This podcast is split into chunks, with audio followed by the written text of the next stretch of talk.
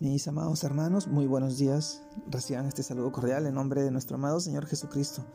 Y en esta oportunidad les comparto el devocional de hoy, el cual se titula La Iglesia.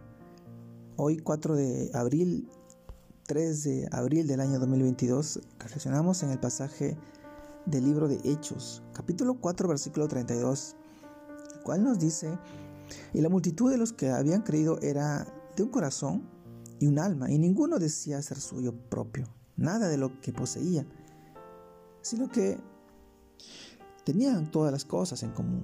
Y con gran poder los apóstoles daban testimonio de la resurrección del Señor Jesús, y abundante gracia era sobre todos ellos, y así que no había entre ellos ningún necesitado, porque todos los que poseían heredades o, o casas las vendían y traían el precio de lo vendido y lo ponían a los pies de los apóstoles y se repartía en, a cada uno según su necesidad. Hechos capítulo 4 versículo 32 al 35. Mis amados hermanos, el título de este devocional, La Iglesia. Y hoy reflexionamos en este tema y en este libro del pasaje de Hechos y sabemos que la multitud de los que habían creído era de un corazón y un alma. Eh, ninguno, desde que se inició la predicación del Evangelio de Jesucristo, por parte de sus apóstoles.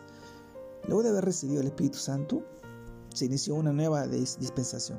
La iglesia, la cual es conformada por cada uno de las personas que creen en el Señor Jesucristo y las cuales son bautizadas por el Espíritu Santo en un mismo cuerpo, el cuerpo de Cristo, donde Él es la cabeza.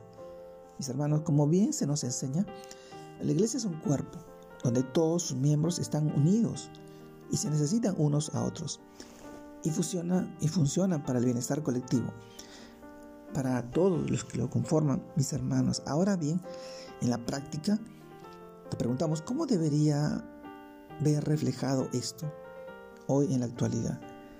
Claramente tenemos como referencia el ejemplo de la iglesia del primer siglo, la iglesia primitiva, pero que aunque con muchos aspectos de diferencia entre ellos, lo social, de la época que podemos, el contexto, encontramos eh, fundamentos que hoy en día podemos aplicar para que no se pierda, mis hermanos, la esencia de lo que significa que seamos iglesia.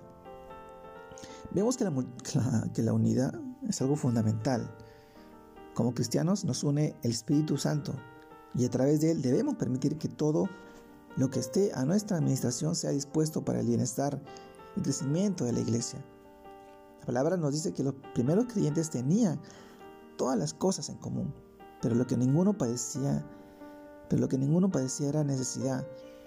En el libro de Gálatas capítulo 6 versículo 10 nos dice, el Señor nos enseña, así que según tengamos oportunidad, hagamos bien a todos, mayormente a los que a los de la familia de la fe.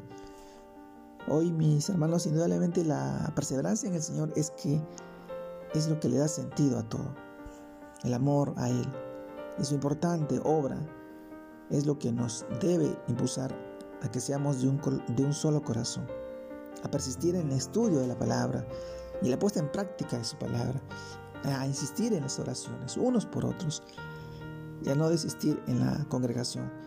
El poder seguir congregándonos, reuniéndonos, ser parte de la iglesia, significa esta unión, esta, este amor, eh, lo que nosotros expresamos cada vez que nos reunimos, alabándole, adorándole ese fue el ejemplo de la primera iglesia del siglo, una iglesia eh, precursora y perseguida también por las autoridades eh, romanas.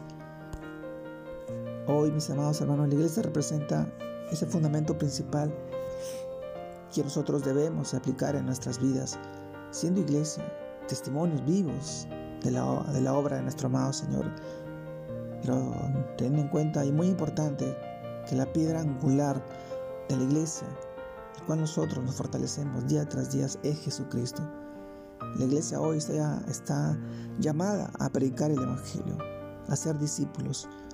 Mandato, la gran comisión es lo que nos enseñó nuestro Señor y hoy tenemos que estar más unidos frente a las situaciones adversas que está pasando no solamente el Perú, sino el mundo entero. Mucho caos, mucho desorden, mucha corrupción. Debemos estar unidos y reflejando, ser esa luz en medio de la oscuridad que tanto hoy necesitamos como país. hermanos. Gracias por este tiempo. Les mando un fuerte abrazo. Dios los guarde y los bendiga. Que tengan un hermoso día de domingo familiar al lado de todos sus seres queridos. Y que el Señor y la gracia repose en sus vidas. Gracias por estar ahí. Nos encontramos el día de mañana. Dios los bendiga. Dios los guarde.